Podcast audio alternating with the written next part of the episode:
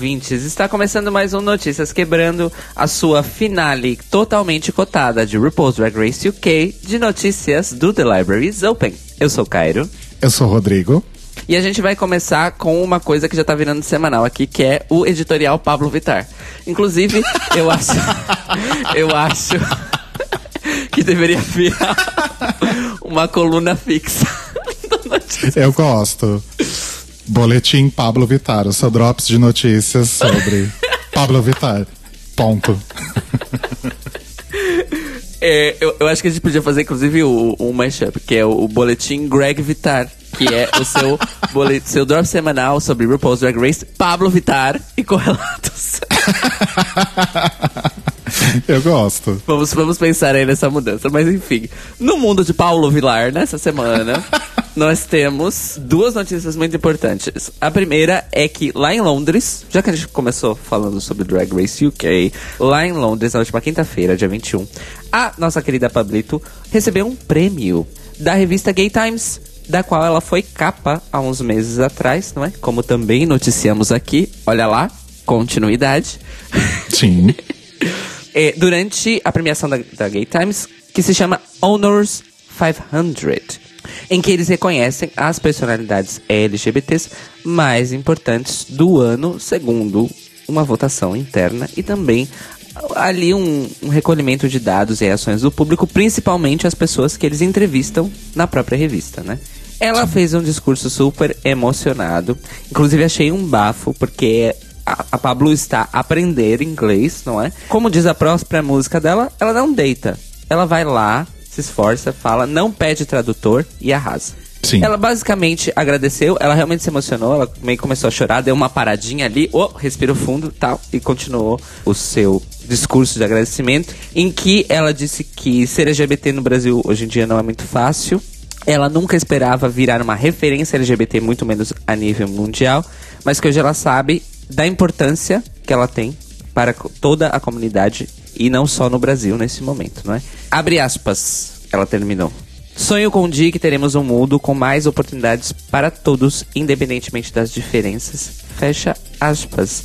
Ela também fez uma performance durante a premiação, uma performance aí com um tipo de popurri. Quem lembra desse termo? Eu popurri. amo popurri. amo. Popurri que também serve para designar aqueles mix de flores secas, né, para dar cheiro. Chama popurri também. Eu estou sabendo disso agora, estou choquita com essa informação. Pois é. Uau. E também pode ser um medley de flores? Acho que não. Enfim, ela fez a apresentação de 20 minutos com vários hits recentes, incluindo aí o último hit internacional dela, que foi Flash Pose, com a participação da Charlie XCX. Também teve Parabéns, Amor de Que, que é o atual hit dela, ao menos no Brasil, que tá aí para ganhar um videoclipe. E que aposta que depois que ganha o videoclipe, vire também um hit mundial e Ponte Perra, que é uma outra faixa aí do EP 111 parte 1. Então, parabéns para a Pablito por mais um prêmio. Ela que aparentemente começou a sua cavalgada de prêmios, né? E parece que não vai parar tão cedo. Quem sabe o Grammy vem, não é? Olha, seria lindo, hein? É possível. Eu só queria adicionar que Pablo tá aí, né? Lutando, aprendendo inglês, se jogando, não, não, não pede tradutor. Diferentemente de certos presidentes que não falam inglês e não fazem questão de ter tradutor também e ficam passando vergonha internacionalmente, não é? Que não falam inglês e nenhuma outra língua que não português, no caso. Mas enfim. Mal, mal fala português, na verdade, né? Começa por aí. Olha, se for fazer aí uma análise do, do uso de linguagem do Bolsonaro, é possível, é possível. Mas enfim, ainda, ainda falando no, no, do mundinho Pablo Vittar, não é? Um segundo anúncio que tivemos na semana referente à nossa querida Queen não veio dela própria, mas sim de outra popstar internacional, da qual eu pessoalmente não sou fã, não gosto. Ah, eu também não. Que é Iggy Azalea, também conhecida como Igloo Austrália, que confirmou aí a participação da Pablo numa das faixas do novo EP da Iggy. EP este que se chama Wicked Lips. E a faixa com a participação da Pablo se chama The Girls. Essa confirmação veio depois de uma semana aí, desde que a Pablo fez a performance lá no EMA, né? Em que a Iggy Azalea começou aí a meio que interagir, a, a comentar nos vídeos e nas postagens, sempre fazendo alguma referência ao termo The Girls. Então, finalmente revelou a tracklist do EP e confirmando o featuring da Pablo Vittar. Pablo respondeu no Twitter dizendo, eh, agradecendo pelo, pelo convite de fazer parte disso e disse que te amo, irmã. Olha só. Olha que fofa. Pablo, toma cuidado com a Ig, é louca, né? Cuidado com essas amizades aí. Cuidado viu? com essas amizades aí. Mas enfim, não gosto da Ig, mas tem a Pablo, eu dou play. É muito simples. Eu sou uma pessoa muito simples. A Iggy é a que chamou a Anitta também, não é? Ou foi a Charlie? Eu sempre confundo. Não, não, não. Teve o feat da Ig com a Anitta, que flopou. Ah, ia ter isso, é isso vídeo. O mesmo. vídeo foi gravado, o vídeo foi divulgado e foi engavetado, cancelado. Por quê? Ih. Não sabemos. E teve aquela performance icônica em que a num programa de TV americano desses late night, eu nunca sei qual que é. Enfim, tanto Eu acho faz. que foi o, é do, tudo a mesma o do Jimmy Fallon mesmo, não foi? Se pá. É tudo a mesma coisa. A Iggy Azalea teve essa performance aí com a Anitta, em que a Anitta, famosamente, entrou, cantou o seu verso e saiu de cena. e a performance continuou. E, e o comentário na época é porque a Iggy não queria dividir os holofotes. Sim. Mas enfim, né? Ai, gente. A própria Iggy Azalea vai ao Brasil pela primeira vez em dezembro, no dia 15, para se apresentar no Espaço das Américas. Então aí pra quem gosta, os ingressos ainda estão disponíveis, inclusive tá rolando promoções de dois por um. Fica a dica aí. Eita caralho. Fica a dica. Assim, eu acho isso muito vantajoso pra quem é fã de- do artista que seja, porque ingresso de show internacional no Brasil está impagável, no sentido literal do termo. Sim. Né? Eu, inclusive, eu aprendi uma coisa a duras penas. Na última vez que o Radiohead veio pro Brasil, que foi abril do ano passado, 2018, comprei o ingresso logo que começou a venda. Porque eu falei, meu Deus, vai esgotar, não posso perder. Ai, tô louca. Um mês antes do show tava tendo promoção 2 por 1 um, e eu fiquei putíssimo. Então, não comprem o ingresso logo que começa a vender, gente. A dica para shows internacionais com grande público, por exemplo, o Radiohead tem um público fiel, que sempre esgota o show, sempre que eles vão. O Muse é outro desses exemplos, que é uma banda que vai basicamente anualmente ao Brasil e esgota todos os shows, ano após ano. Mas assim, gente, vai acompanhando ali e tal, plá. Na hora que surge a promoção, aí sim você compra. É isso Sim, aí. é a grande dica. Exato. E, obviamente, juntando Lé com Cré, depois da confirmação pela própria Iglesia da participação da Pablo nesta música, e também do fato de que a Iglesia vai ao Brasil no dia 15, já estão ocorrendo não apenas pedidos, mas rumores de que Pablo vai participar sim do show da IG no dia 15. Estaremos a acompanhar. Bafo.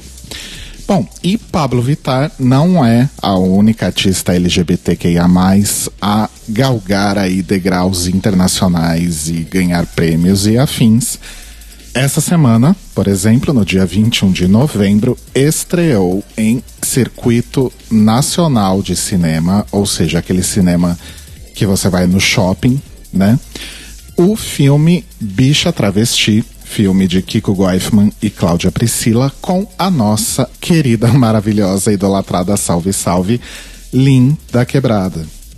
Que além de estrelar o filme, é também a roteirista do Bicha Travesti, que é um filme que está aí alcançando uma repercussão enorme desde o ano passado, quando entrou no circuito de festivais.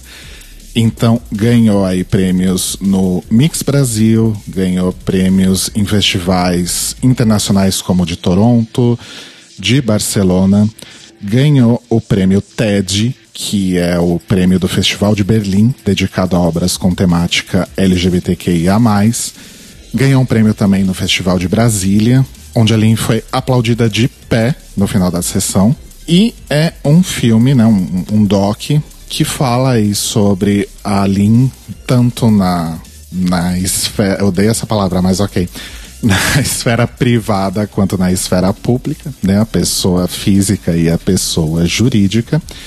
Então a gente tem a oportunidade de conhecer um pouco mais sobre a artista dentro e fora dos palcos, dentro e fora das suas performances. Obviamente, Jope do Bairro maravilhosa aparece no filme, né? Sua grande parceira aí de, de assalto.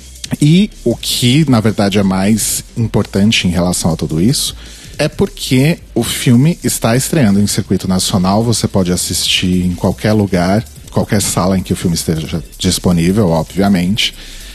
E não digo nem personagem, mas a pessoa central disso tudo é uma travesti. Então yes. é uma conquista gigantesca e extremamente merecida, porque a gente sabe o quão talentosa, inteligente, incrível, carismática, sensível e foda a Lin é. Então tá aí a lição de casa, a obrigação, na verdade, de todos nós é prestigiar Bicha Travesti no cinema, tá? Dá uma olhadinha aí no, no seu site preferido de encontrar filmes no cinema para ver e já compra a entrada aí para assistir Bicha Travesti, porque a gente precisa dar esse dar esse cartaz, né? A gente precisa dar esse biscoito aí e manter o filme em circuito pelo máximo de semanas possível. Exato. E lembrando para seguir sempre as redes sociais, tanto da Lin, mas agora o próprio filme tem redes sociais, certo? É Bicha Travesti uhum. Filme, é, as, a, a arroba, no Instagram e no Twitter, se eu não me engano, mas no Instagram eu tenho certeza, para também conferir a rotação das cópias, Mores, porque obviamente Exato. não é uma produção da Marvel, nem da Disney, então não são 500 cópias do filme que estão circulando. São um pouco menos.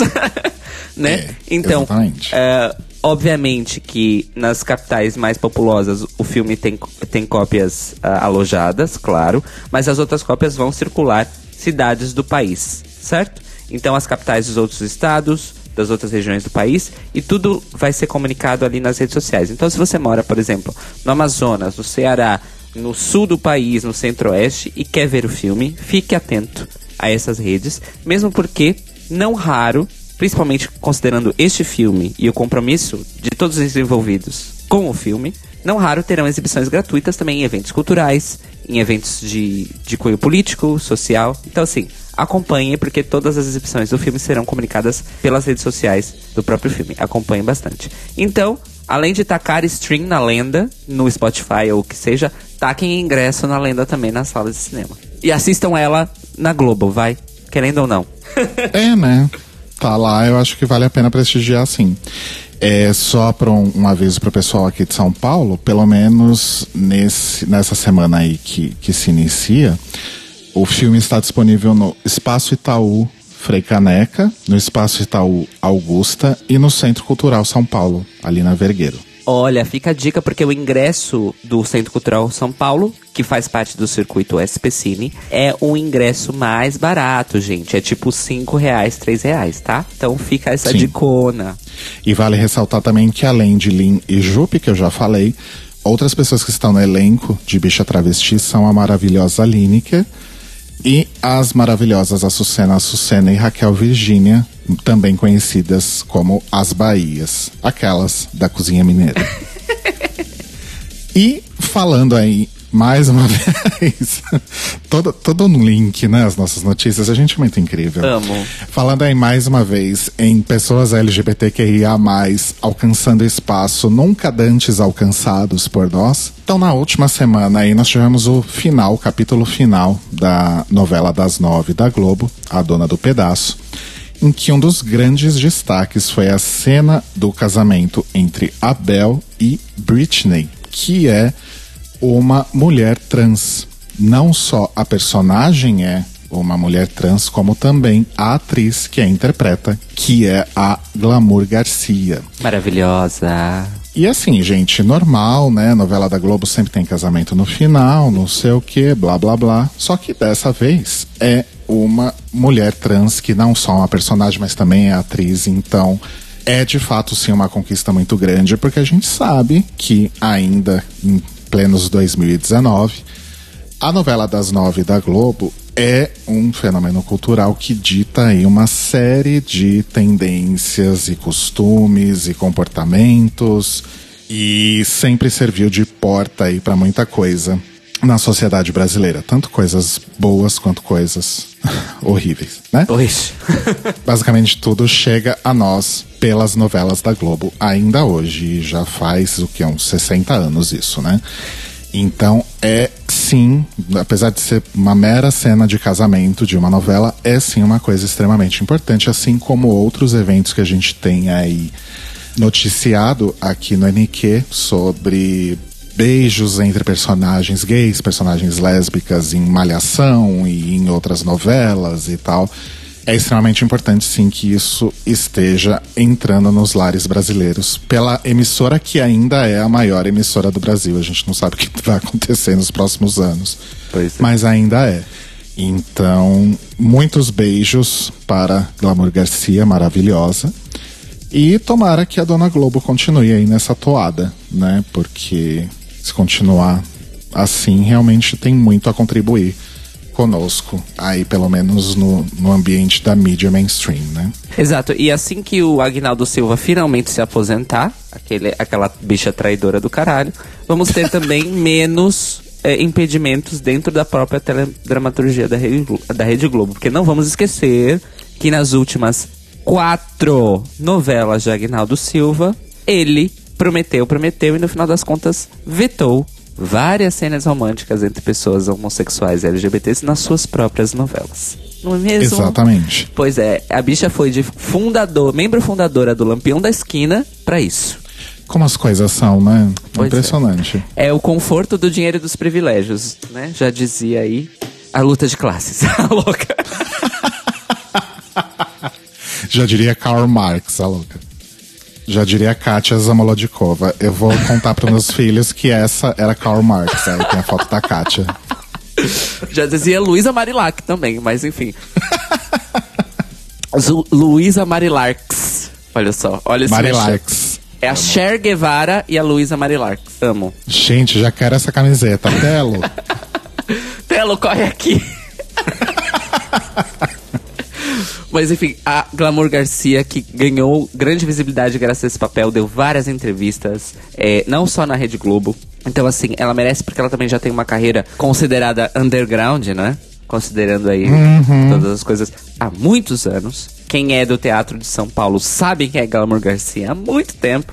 Então, fico- ficamos muito felizes, muito felizes. Esperamos que tanto ela quanto o Nani People continuem aí fazendo novelas e, e séries e tudo mais, em qualquer emissora que seja, desde que elas estejam entrando na casa do Brasil, não é? Exatamente. Muito bem. Passando então para a nossa editoria informativa, não é mesmo? Dessa semana.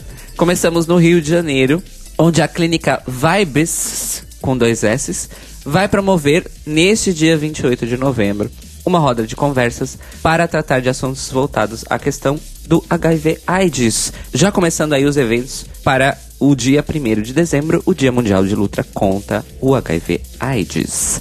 No dia 28, lá na Avenida Erasmo Braga, onde fica a própria Clínica Vibes, vai começar às seis e meia da tarde esta roda de conversa. Entre os assuntos tratados estão a PrEP e a PEP, a questão do próprio tratamento de pessoas já diagnosticadas e também a importância e derrubar os mitos sobre estar com a carga indetectável, né? que é uma coisa muito importante hoje em dia. A participação especial vai ficar por conta da Isis Cameron, que é uma médica infectologista que trabalha na própria Vibes e que também trabalha no Hospital Universitário da Universidade Federal do Rio de Janeiro. Então não percam essa roda de conversa no próximo dia 28, a partir das seis e meia da tarde, na clínica Vibes. Certo, pessoal do Rio de Janeiro? Vamos deixar um link na descrição com mais informações sobre o evento. Não percam. Pessoal do Rio, mobilize-se. Participem. Yes. E sobre HIV AIDS, eu tenho uma notícia aí que saiu há pouco tempo, mas a cidade de São Paulo, especificamente, oficialmente erradicou a transmissão vertical do HIV, ou seja, a transmissão de mães para filhos em gestação, mães que são eh, portadoras do HIV e filhos que nascem completamente livres do HIV. Repito, esse tipo de transmissão foi completamente erradicado oficialmente na cidade de São Paulo. Olha, Olha só. só, maravilhoso. Bafo. E continuando nessa editoria de eventos, vai rolar um evento muito, muito legal aí em Salvador, nossa querida Salvador, na Bahia, no próximo dia 1 de dezembro, que é justamente o dia aí da luta contra o HIV e AIDS, mas na verdade o evento não é necessariamente sobre isso, mas é um evento muito interessante chamado Leio com Orgulho que vai trazer aí livros com temática LGBTQ+, ou sobre representatividade LGBTQ+, de editoras e autores independentes. Está sendo organizado por Cosme Santos e Diego França, que são responsáveis aí por perfis de redes sociais focados em, em literatura, que vão trazer aí para esse evento títulos nacionais e internacionais escritos por autores da comunidade e com protagonismo LGBTQ+. Esse evento é gratuito e ocorre na livraria LDM do Shopping Passeio, no bairro Itaigara, a partir das 15 horas do dia 1 de dezembro. Então você, ouvinte baiano, ou você, ouvinte que estiver passando por Salvador neste dia 1 de dezembro, já tem aí um programa bem legal e bem interessante. Lembrando que o dia primeiro esse ano cai no domingo, então não há desculpa para Verdade, não ir. né? Domingo à tarde, que coisa melhor do que se juntar com um monte de gente legal para conhecer aí obras bacanas, né? Eu acho bafo. Então, um beijo para todos os, so os soteropolitanos. Mua. Mua. é, chegou aquela hora, ouvintes, vocês já sabem, né? o clima já pesa, né? É impressionante cai uma nuvem, assim. Sempre, sempre tem aquele aquela silêncio dramático.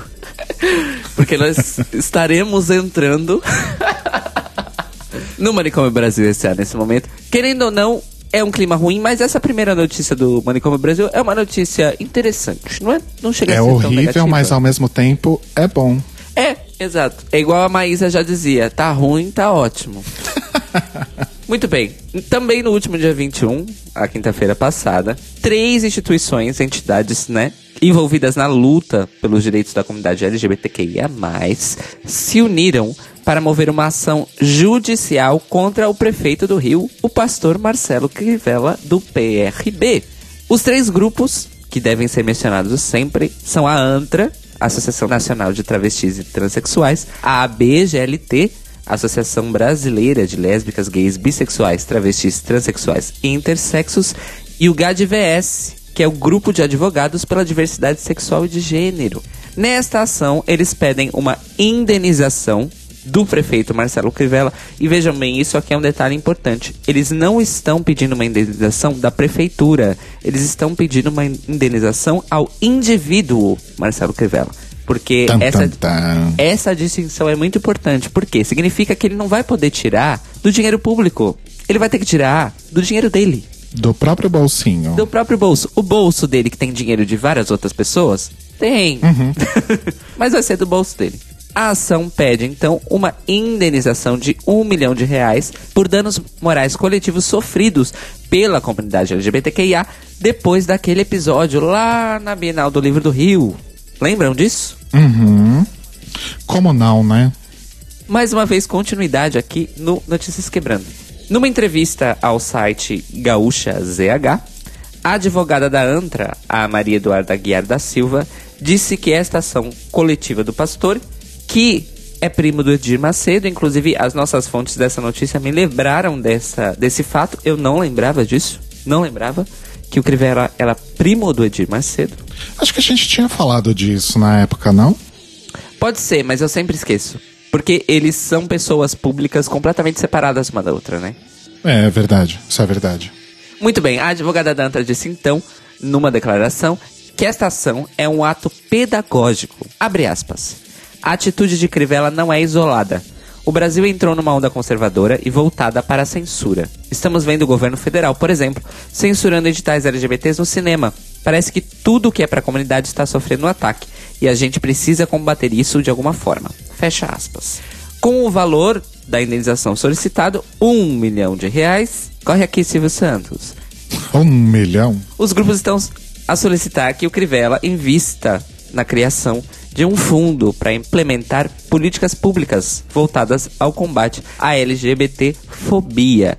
Isso é muito interessante, porque significa que o dinheiro vai para algum lugar com propósito. Lembrando também que nós noticiamos quando isso aconteceu o programa da cidade do Rio de Janeiro voltado ao combate à LGBTfobia, o Rio Sem Homofobia, que era um programa inclusive de referência né, no Brasil inteiro, ele foi completamente sabotado e desmontado assim que Marcelo Crivella assumiu a prefeitura do Rio de Janeiro já faz aí uns três anos, né? Uhum. Então, se essas entidades ganharem essa ação aí no, em, numa última instância, significa que o prefeito será obrigado a tirar dinheiro do próprio bolso para investir em políticas públicas da prefeitura voltadas ao combate à LGBTfobia.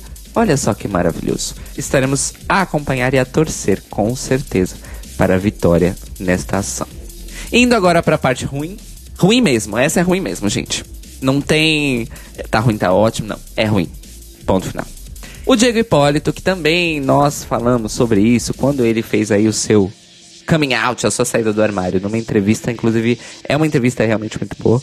Recomendo que vocês leiam, independente de qualquer coisa. Mas a partir deste momento, ela ganha novas nuances. Por quê? Diego Hipólito foi convidado por Michele Bolsonaro Oh. a visitar o gabinete da presidência da República e conhecer não apenas ela, mas também Jair Bolsonaro, supostamente para discutir questões relacionadas com investimentos para o esporte. Discutir investimentos para o esporte com o presidente que simplesmente uma das primeiras coisas que fez no cargo foi cortar orçamentos de incentivos ao quê, gente? Ao esporte. Porque se vocês acham que quando ele cortou o orçamento da cultura, ele cortou só da arte dos artistas e tal. Não, não, não, não, não. Orçamento dos esportes também passou nessa tesourada. Pois é. O que acontece? Diego Hipólito, que mesmo logo em seguida de se assumir, fez questão de bater aquele discurso clássico que a gente tem ouvido muito de gays brancos famosos, que é: estou me assumindo, mas não quero levantar bandeiras. Nós temos visto isso muito acontecer. Isso tá muito recorrente, né? É tão triste. Muito, muito recorrente. O que me espanta é que recentemente isso tem vindo de pessoas muito jovens. O último homem gay a se assumir, vamos dizer assim, nessa leva, né? Nessa leva dos últimos 12 meses.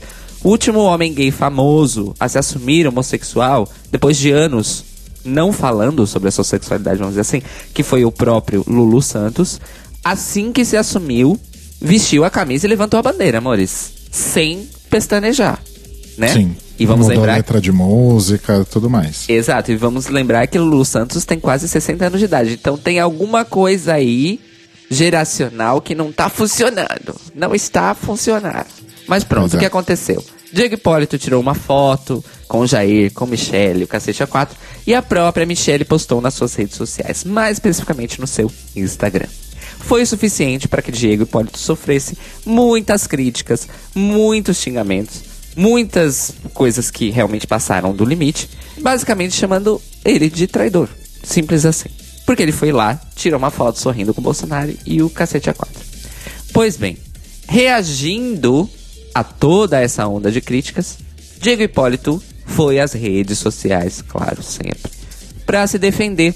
E dentro dessa sua defesa, ele soltou mais outra frase clássica. Eu amo como essas pessoas sempre têm frases prontas que todas elas repetem entre si. Não é Sim. incrível? Uhum. Abre aspas. Eu não sou da esquerda nem da direita. Eu sou de Deus. Sou cheio de erros e de defeitos. Estou muito preocupado com o esporte no Brasil. Quero poder ajudar pessoas. Eu, em minha vida, serei muito julga julgado e sei. Fecha aspas. Ele continua. Mas devemos viver e tentar ajudar mais pessoas. No esporte foi muito complicado e quero de alguma forma ajudar os outros atletas. Não sou o dono de nenhuma verdade. O Bolsonaro me chamou para conversar e eu só vim. É certo? É errado? Não sei. Sou um eterno aprendiz. Fecha aspas. Nossa, gente, quanta frase pronta, né? Parece a RuPaul. E tudo absolutamente vazio de significado, sentido e propósito. Não é? Parece a RuPaul, não, tô brincando. dinheiro, dinheiro, dinheiro. Bom, gente, aí a gente tem um pequeno bingo, né? Eu não sou de direita nem não sou da esquerda nem da direita, eu sou de Deus. Pra quem não sabe, Diego Hipólito é um recentemente convertido ao neopentecostalismo e o seu namorado atual, Marcos Duarte, também. Olha só. Inclusive a conversão do, do namorado dele foi notícia esses dias, né? É, foi, pois, exatamente.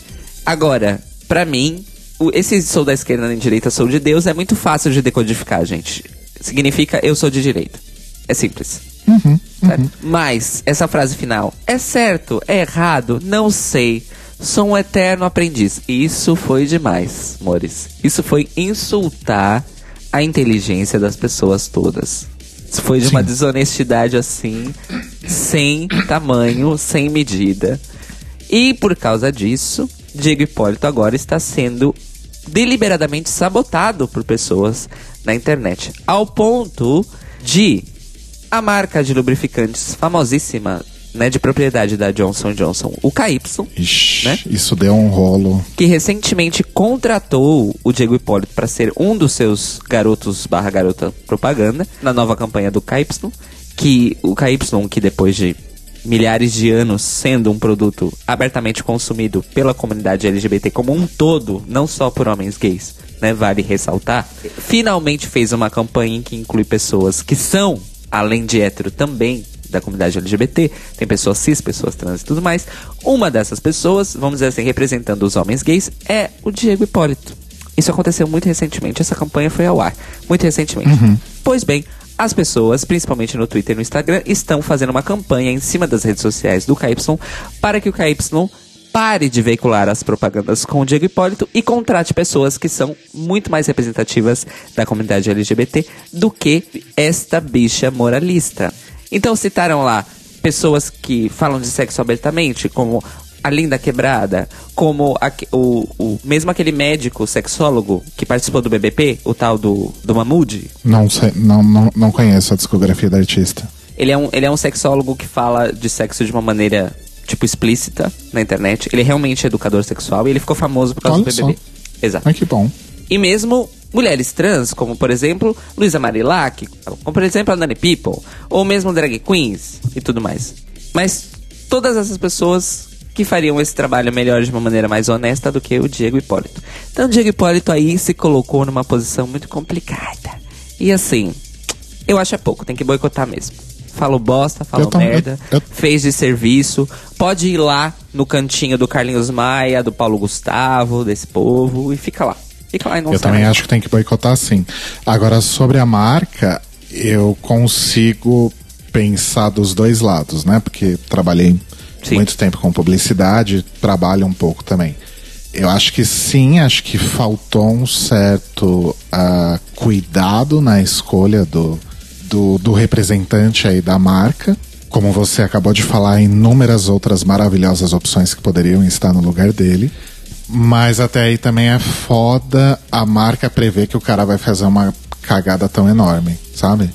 Mas acho que com um pouco de pesquisa isso poderia ter sido evitado. Então, talvez KY agora vai ter que. A Johnson vai ter que lidar com, com esse controle de dano aí e vida que segue, né? Pois, e a gente sabe muito bem que o KY chamou o Diego Hipólito somente porque ele saiu do armário e estava surfando uma onda midiática. Exato. Por nenhum exato, outro motivo. Por nenhum outro motivo. Exato. Pois bem, Mores, vamos então agora para o Boletim Drag Race, os drops de notícias sobre RuPaul's Drag Race e correlatos. Assim como semana passada foi a semana de Pablo Vittar e Linda Quebrada, também foi a semana da veterana drag queen RuPaul Charles, lá dos Estados Unidos, né? Vocês já devem ter ouvido falar sobre essa persona aí. Enfim, na semana passada foi divulgado aí o primeiro teaserzinho, né, de 35 segundos da série AJ and the Queen, que é uma nova série aí da Netflix, protagonizada e roteirizada pela RuPaul. E a criação da série tem aí parceria com o Michael Patrick King, que entre outras coisas aí para a TV fez Sex and the City e The Comeback. Então é uma série roteirizada, né, scriptada, que mostra a RuPaul interpretando uma drag queen chamada Ruby Red. Sim, RuPaul estará montada, né, com bastante frequência, inclusive, creio eu. Que é uma drag queen que tem um sonho de abrir aí um clube de drag, só que ela sofre um golpe, perde todo o dinheiro e aí ela começa uma viagem pelos Estados Unidos aí para fazer shows e se recuperar desse golpe, né? E nisso ela acaba meio que adotando aí um órfão, um, um garoto de 10 anos de idade, o AJ, que é interpretado pelo ator Easy Gaspers. Um sobrenome bem difícil, tanto que tem bastante lugar aí que se refere a ele só como Easy G. Então vai ser uma espécie de road, o que a gente costuma chamar de road movie, acho que a gente pode chamar de road series, né? Que vai ser aí personagens juntos atravessando os Estados Unidos de uma ponta a outra ou whatever e fortalecendo seus laços, né? Acho que basicamente esse vai ser aí o mote de AJ and the Queen. Outras pessoas que também estão no, no elenco são Michael Leon Woolley, Josh Segara, Katharina Tenenbaum e Tia Career. Todas pessoas que eu não conheço, menos a Tia Career, que eu conheço ela de, nossa, 1992, quando ela fez Quanto Mais Idiota Melhor, com o. Como é que é o nome do garoto? Mike Myers e o Dana Carvey, né? Jesus, como eu estou velho. Eu lembro da Tia Career, mas de uma referência um pouquinho mais recente, mas ainda mais trash do que essa que você deu, que é Caçadora de Relíquias. Uma série de TV estrelada pela Tia Career, certo? Em que era, era tipo uma, uma Lara Croft de baixíssimo orçamento. Gente, sério, procurem. Olha, eu vou, eu vou até procurar qual era o nome original da, da série, porque achar uh, com o nome em, em português vai ser difícil. É exatamente isso. Relic Hunter. Caçadora de relíquias. Isso? No Brasil passava na Record. Gente, as minhas tardes de adolescência eram assistindo Sabrina Aprendiz de Feiticeira e Caçadora de Relíquias. Na Record. Gente. E o programa Eliana. Na época do Chiquinho. é. Gente, que loucura. Puxado, hein? Puxado. Puxadíssimo. E outra coisa legal que aconteceu com a RuPaul também essa semana, além da divulgação da, do teaser da série e da data de lançamento, que é 10 de janeiro, na Netflix, foi divulgada também a capa da edição de janeiro da Vanity Fair, que é, no caso, a RuPaul, a capa, né? É fotografada pela Annie Leibovitz, mais uma vez, né? Qual, qual foi a outra revista que a Leibovitz fotografou a, a a RuPaul? Foi tipo ano passado, não foi? Isso. Ou esse ano ainda, né? Enfim, Vogue, não me lembro. talvez? Não, não, não, não lembro, gente. Foi uma revista dessas aí também. É, foi, foi uma dessas revistas aí importantes que a RuPaul foi capa também, ou num, acho que foi só um ensaio. Não, não vem ao caso. Uh, e aí a RuPaul deu uma entrevista para Vanity Fair falando sobre o lançamento da série, junto com o Michael Patrick King, em que eles uh, contaram várias coisas aí sobre a produção da série. E o Michael Patrick King comentou que tem algumas cenas em que a RuPaul performa de verdade, não é aquela dancinha de tia que ela faz nas finales da, das temporadas, né? Que ela só mexe o bracinho e fica paradinha. Uhum. Parece que ela botou pra fuder no bate-cabelo em uma das cenas. E ela teve que fazer 12 takes dessa cena. E ela balançou tanto o cabelo que no dia seguinte, ao acordar, descobriram que ela tinha deslocado os cristais do ouvido interno, que é basicamente o que dá aí o nosso senso de equilíbrio. Provavelmente o RuPaul acordou cheia das vertigens. E aí falaram: Ah, RuPaul, fica aí, né? Dorme aí um pouquinho, descansa. Amanhã a gente retoma as filmagens. Ela falou: Não, vou continuar filmando. Tem as cenas aí que eu fico só sentada, né? Então vamos lá, vamos fazer. E RuPaul foi lá e fez cenas sentada com tontura, né?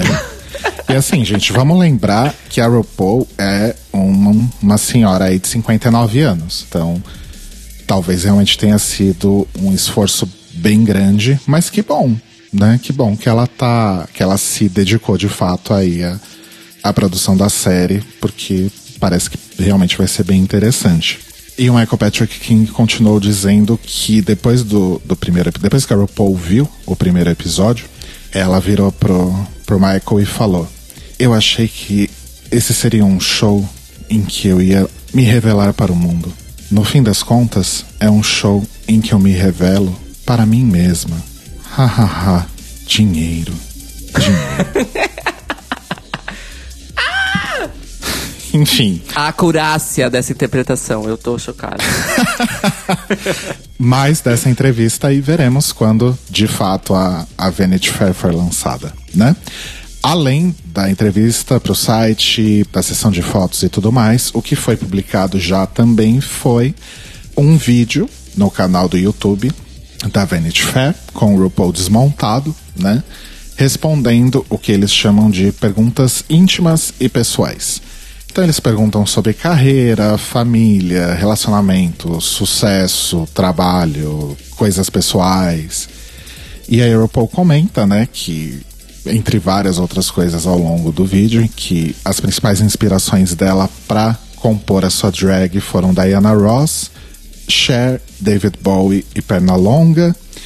Quando perguntada, você se sente em algum momento como uma outsider?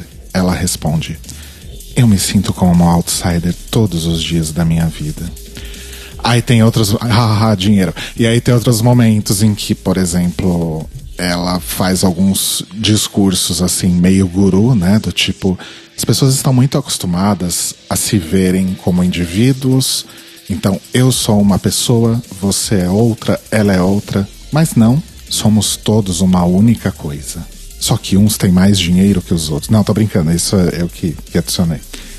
Que mais que ela fala, gente? Ela fala sobre o Georges, ela fala sobre o casamento aberto, ela fala sobre a sua atual obsessão com os Bee ela conta que leva 300 anos para se montar e quando perguntada qual a diferença entre a sua drag atual e quando ela começou, ela disse que a diferença é mais ou menos 150 mil dólares. Então é isso, gente. Vão lá no, no canal da Vanity Fair. Na verdade, a gente deixa o link aqui na, na descrição para vocês. É interessante, é, é fofinho o vídeo, né? Se você conseguir passar de boa pelos momentos guru, é, o vídeo é bem interessante sim. E parabéns aí pra, pra RuPaul por mais uma empreitada, né? Tomara que AJ and the Queen seja tão legal quanto está parecendo ser. É, então, eu fiquei animado. A, pre a premissa é doida, mas eu confesso que eu fiquei animado principalmente com o fato que talvez seja a primeira vez que a gente verá a RuPaul num formato televisivo ficcional em que ela seja de fato uma protagonista, uma personagem recorrente, porque as outras participações que ela fez em série foram isso, né? Participações pontuais Sim. no episódio.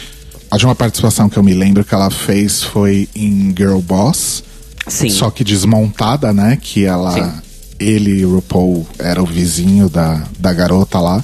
Essa série que é um lixo, inclusive, não assistam. Ah, e teve a participação em Grace and Frank, desmontado também. É, e eu, falando em Sabrina Aprendiz de Feiticeira, tem o episódio de Sabrina Aprendiz de Feiticeira em que a RuPaul participa, montada e desmontada. Inclusive, o poder dela de bruxa é justamente esse. Ela passa a mão assim na frente e ela vira a RuPaul Drag. É incrível. Olha só. E tem aqueles outros filmes, né, dos anos 90, tipo Batutinhas, coisas assim, né? Assim, que ela aparece por 30 segundos. Aham, sim. Bom, vamos ver. Sabe o que, que me anima? Eu adoro um road movie. Tipo, desde Crossroads da Britney Spears até, sei lá, Transamérica com a Felicity Huffman. Sim. Eu amo um road movie. Eu amo. O povo entrando no carro e viajando, eu adoro. Vamos ver, né? Vamos ver. Continuando a falar sobre televisão e Netflix, a dupla dinâmica maravilhosa que a gente chama Trixie Mattel e Katia atacam novamente e agora elas apresentam um novo programa da Netflix. É um pouco difícil explicar. É da Netflix, mas passa no YouTube. É no canal da Netflix no YouTube. pra, pra sacar, né? Aham. O programa chama I Like to Watch e elas vão comentar séries da Netflix. basicamente. É, é tipo um Beavis and Butthead com a Katia e a Trixie comentando o que elas estão vendo. É isso. O primeiro episódio vai ser sobre The Crown, que tá super badalada aí, porque acabou de estrear a temporada nova, né? Mas elas vão comentar aí várias outras séries disponíveis na Netflix neste novo programete no YouTube da Netflix. Acho que dá pra entender, né? E além disso, elas vão lançar um livro também, que é Trixie and Katya's Guide to Womanhood. Esse título é problemático. Bastante, né? Bastante.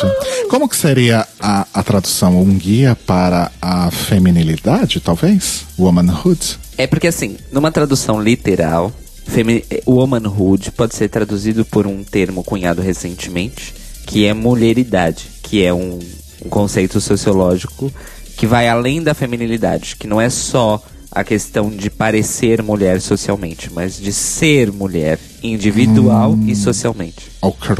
Uhum. Então, como temos esse termo mulheridade, ele poderia ter usado aqui, mesmo porque existe o termo femininity em português, em inglês, né? Então, justo, fato. Então, realmente é, é problemático. Vamos aguardar para saber mais a respeito. E ainda falando sobre TV, mas entre aspas, agora indo aí para World of Wonder e o seu canal de streaming World of Wonder Plus. Quem assistiu ou quem baixou aí o Risos, o episódio em 1080 da finale de Drag Race UK, viu aí alguns teaserzinhos de novos programas da Wall Presents Plus. O primeiro deles é Alissa Raw, é mais uma série com Alissa Edwards aí de três episódios que é aquele estilo documentário câmera acompanhando a pessoa enquanto ela faz coisas no seu dia a dia.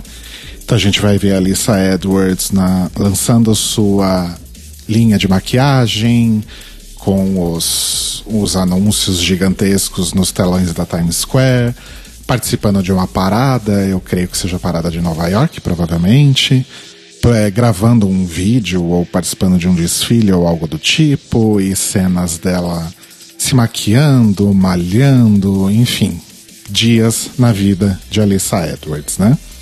Creio que isso só vai estar disponível no, no streaming pago, né? Mas a gente sabe que eventualmente isso cai em outros lugares aí para quem quiser acompanhar mais uma empreitada aí da Alyssa Edwards no mundo dos streamings. O que eu vou falar agora está relacionado à vencedora de RuPaul's Drag Race UK. Se você ainda não assistiu o episódio, pula aí uns 30 segundinhos e vai assistir o episódio para ouvir o The Library is Open daqui a pouco, né? Mas teremos também em janeiro de 2020, na Wall Presents Plus, The Vivian Takes Hollywood. Então, como prometido, a vencedora da temporada terá aí a sua própria série na Wall.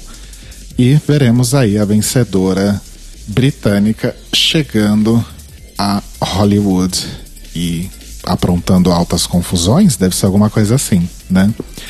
E além disso, a gente vai ter também o que creio que seja um especialzinho, meio que um especialzinho de Natal, talvez, porque está prometido para dezembro, o Morning TNT, em que The Vivian e Bega Chips vão reprisar aí seus, suas bem-sucedidas interpretações de Donald Trump e Margaret Thatcher. em algo que é como se fosse um, um talk show matinal apresentado pelos dois. Então, para quem curtiu as interpretações no Snatch Game, eu acho que talvez seja divertido. Eu pretendo ver, fiquei bastante curioso para ver como é que vai ser. Eu também, apesar da Bega Chips. e o que é melhor, vai ser a Bega Chips fazendo a Margaret Thatcher, só que dessa vez montada e maquiada por profissionais, né? Então, a o look tá 300% melhor do que o que ela fez no Snatch Game. Exato. E para terminar, já que estamos falando aí de Drag Race UK, ok, primeira temporada é grande sucesso, isso é fato, né? Não tenho o que discutir. Mas é óbvio que não passou aí incólume de polêmicas e discussões sobre a natureza do programa, digamos assim, né? O fato é que alguns ativistas LGBTQ+, do Reino Unido estão acusando o RuPaul's Drag Race UK de ridicularizar as mulheres e de falhar na representação do largo espectro de drag queens britânicas. A Rose Collis, que é uma autora e dramaturga, eu amo dramaturga, disse que a forma como o programa se refere à anatomia feminina é puramente misógina. A BBC, obviamente, diz que não, nada a ver, você tá louca. Na verdade, esse show é empoderador para as mulheres também. A Rose Collins disse para o Telegraph, que é o veículo de onde a gente tirou essa notícia, que parece que ainda é aceitável a anatomia de mulheres e as mulheres de uma forma geral serem ridicularizadas. Isso está inclusive na BBC, eu sou uma mulher e, independente de eu assistir ou não, eu não quero o dinheiro que eu pago para licença da BBC, entre muitas aspas, né? Não é bem assim, mas ok. Vá direto para uma produção que usa termos misóginos para se referir às mulheres e aos seus corpos, e isso é total responsabilidade da BBC. Só para deixar um pouco mais claro o que ela falou aqui, como a gente já mencionou várias vezes no, no The Libraries Open e outras situações, a BBC é uma TV estatal, né? Então, na verdade, ela funciona à base do dinheiro do contribuinte. Por isso que não tem patrocínio, blá blá blá. Então, o que ela quis dizer é: eu não quero financiar algo que promova esse tipo de atitude misógina. Enfim. A BBC lançou aí um comunicado especial para rebater aí essas acusações que diz o seguinte: RuPaul's Drag Race é um programa de TV que ganhou diversos prêmios e é largamente reconhecido por ser celebratório e empoderador. As inscrições para a participação da nova temporada de RuPaul's Drag Race UK estão abertas e a quantidade de inscrições recebidas até o momento indicam que é de fato um grande sucesso entre a audiência jovem da BBC Three. Fecha aspas e fecha o Greg Race dessa semana. Eu confesso que nosso desconhecimento do que significam, de qual é o peso de cada termo, né, específico de cada gíria que elas usam, tem lá, é que deixou tudo para mim passar como se fosse natural. Uhum. E aí é que mora o perigo, não é? É justamente nessa situação. Então você, vamos dizer, se não tivéssemos nos deparado com essa notícia é, de parar para pensar que vários dos termos que, ela, que elas usam para se referir a mulheres como, como um todo e a partes dos, dos corpos delas, na verdade, são termos misóginos, que em português nós sabemos quais são, no inglês dos Estados Unidos nós também sabemos quais são alguns, né? Depois Uhum, de tantos anos consumindo coisas de lá. Mas da Inglaterra, a gente realmente não sabe o que é ofensivo e o que não é nesse, nesse sentido. E aí você Pois é. pense que eu, provavelmente, se não soubesse disso, chegaria na Inglaterra achando que estaria super in falar todas as coisas que elas falam. Uhum. Porque pra mim foi apresentado como uma coisa naturalizada, quando na verdade não é. Então, Exato. Vejam bem como essa- esse tipo de reflexão, se não for feita, acaba gerando um perigo, né?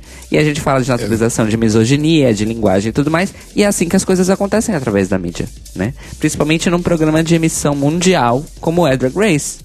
É, Exatamente. então, assim, não duvido que esse seja, seja o caso, mesmo porque em Drag Race US isso se arrasta há muito tempo. Uma, uma mudancinha é feita por temporada com muito esforço, com muita reclamação, com muito barulho, né? Nesse sentido, tanto de transfobia quanto de misoginia. Então, imagino que esse seja realmente o caso. E espero que a BBC comece a, a pensar muito sobre isso, mesmo porque a BBC já fez muita programação é, de cunho feminista, de cunho sociológico nesse sentido.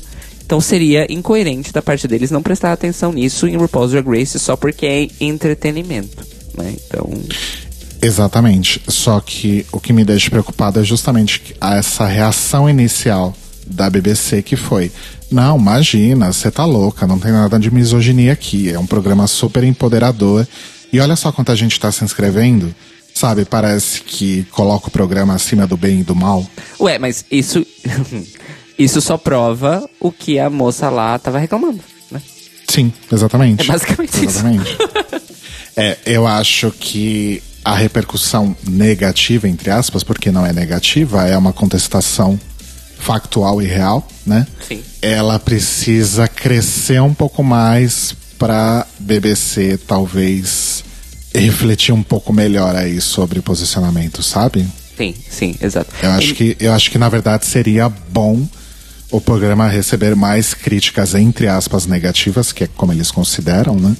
Para de repente promover esse tipo de reflexão e não demorar como demorou para retratação com pessoas trans, por exemplo, na temporada americana, que nem foi lá uma coisa muito o que era esperado, né? Foi bem abaixo do que era esperado na real. tiraram os elementos problemáticos do programa, mas uma mudança de discurso mesmo não houve Zero. daquele jeito que a gente merecia e que eles deveriam ter feito, né? E mesmo esse questionamento que a, que a Victoria Sim faz, né? Que é a questão, muito maior, que não é só do programa, mas a arte drag ainda se sustenta em muitos elementos misóginos, isso é uma discussão muito maior que a gente simplesmente não tem, né? Inclusive a nossa, nossa queridíssima Malu Leite, que veio aqui, deu indicações dessa discussão e que nós precisamos ter. E é por isso que a gente também diz que as mulheres é, de todo o espectro da tal, da mulheridade, não é? Tem que entrar na arte drag porque são elas que podem dizer do tipo, olha, isso aqui, não. Isso aqui dá para fazer de um outro jeito. Sabe? Então, uhum, uhum. é isso. Mas isso é uma discussão para o The Libraries Open. tá, e é uma excelente pauta para o The Libraries Open. Ouvintes, cobrem-nos. Exato. Pra gente fazer isso assim que tiver oportunidade. Yes.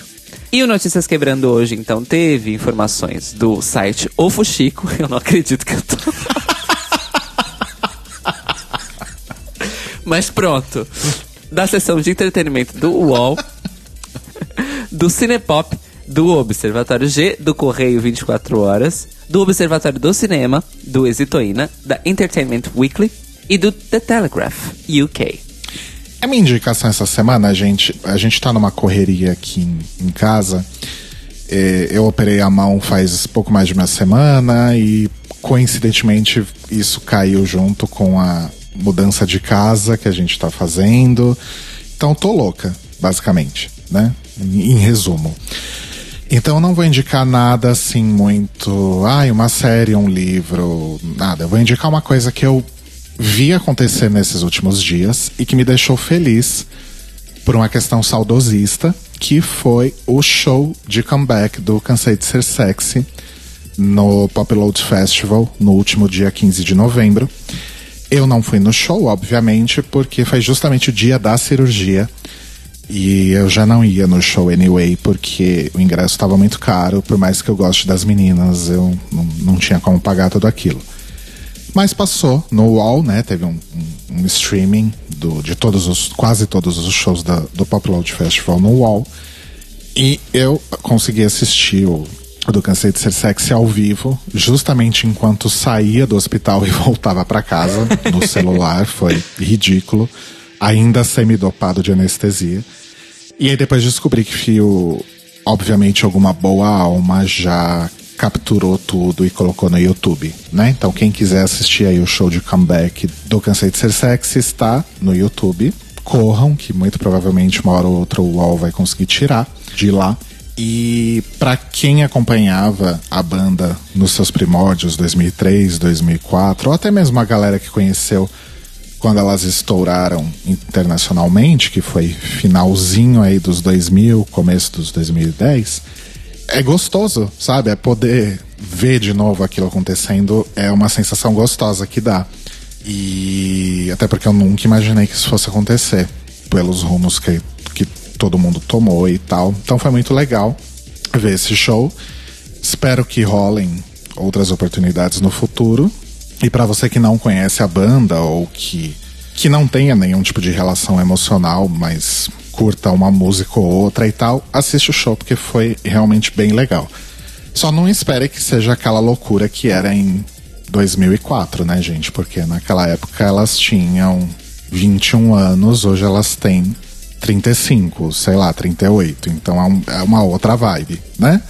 Yeah. Mas é muito legal. Assistam, estão lá no YouTube antes que a UOL derrube, né? o UOL, no caso, né? Porque a UOL é, é a da RuPaul. É, a UOL, Universo Online. lembra quando era Universo Online? Porra, lembra quando tinha Universo Online e América Online? E o IG era IG porque era internet grátis. Internet grátis. E tinha o BOL, que era o Brasil Online. Meu primeiro e-mail foi do BOL leitecruz.bol.com.br, meu primeiro e-mail. Meu primeiro e-mail foi do Hotmail, em 1996, era bocadeferro.hotmail.com. Puta que pariu. Porque foi quando eu coloquei aparelho. que ótimo. Ai, a minha...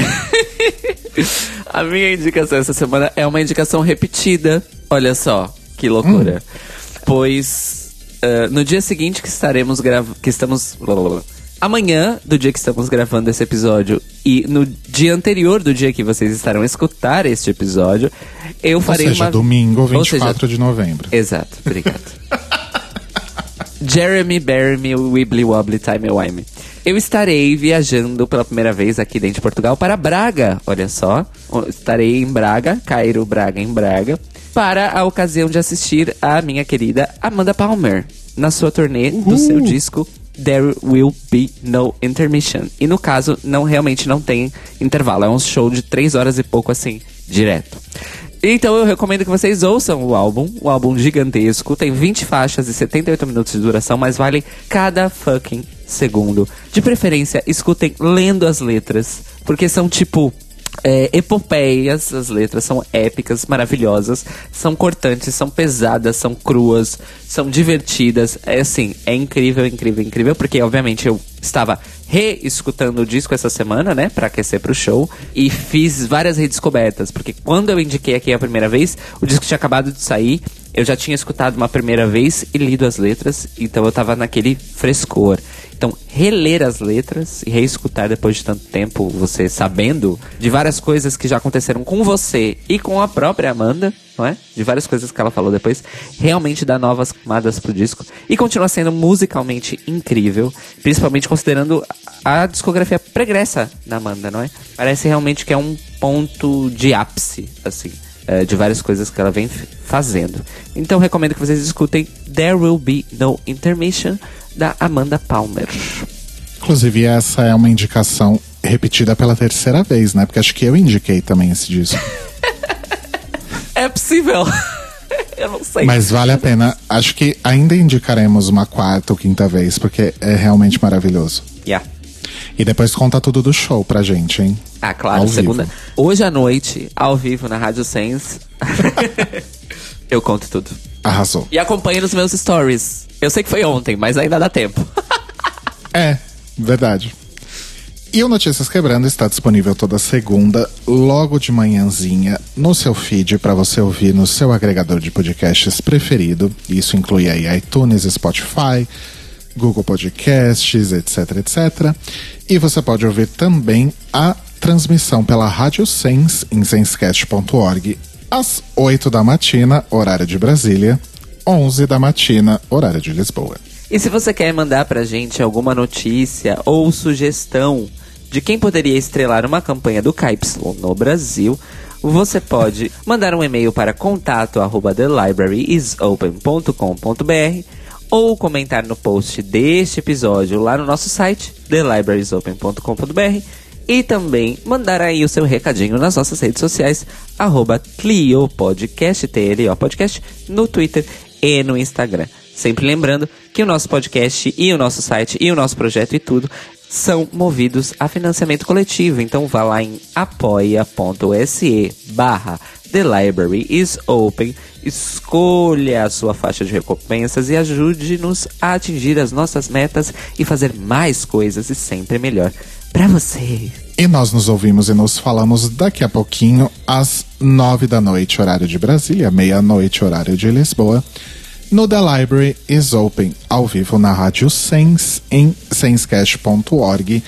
onde teremos a nossa grande festa, uma festa muito grande, vocês vão entender por quê, para comemorar ou não o resultado final de RuPaul's Drag Race UK. Vamos ver qual, como vão ser aí as, as opiniões das pessoas, né? Muito bem. então, até mais tarde. Boa semana, boa segunda e beijinhos. Beijos, Mores. Até daqui a pouco.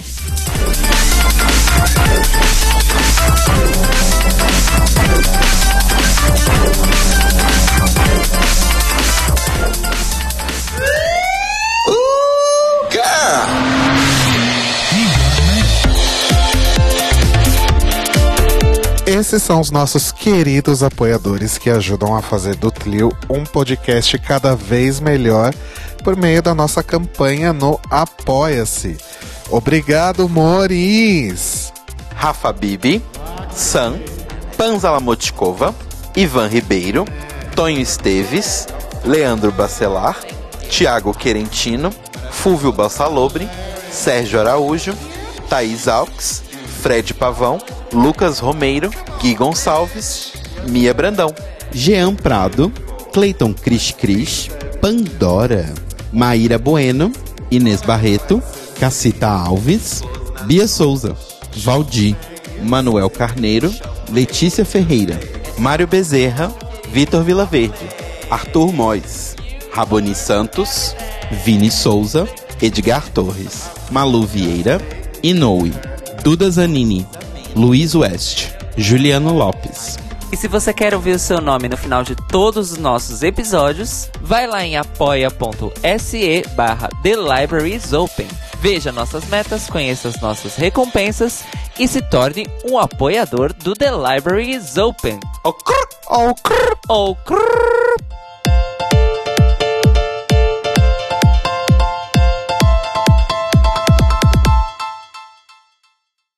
Leio com orgulho, que vai trazer aí libro, livros, a louca, falando em espanhol, Espanhol. que vai trazer aí livros, caralho! Perdão, amor, pero no hablo espanhol. Já diria Pablito.